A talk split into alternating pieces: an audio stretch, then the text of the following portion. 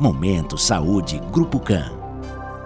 Olá, eu sou o Dr. Roberto Kepler, mastologista da Clínica CAN e vice-presidente da Sociedade Brasileira de Mastologia. Falando sobre o câncer de mama, são previstos cerca de 50 mil novos casos no Brasil em 2019 e vem aumentando em todas as faixas etárias. Vários fatores de risco estão envolvidos, tornando a pessoa mais susceptível e apenas 10% são hereditários por mutação genética.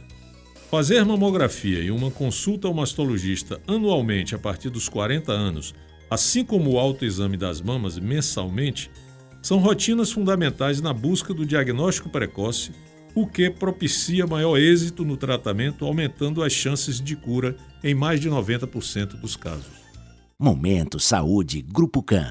Grupo CAN Central de Marcação 3352 8800.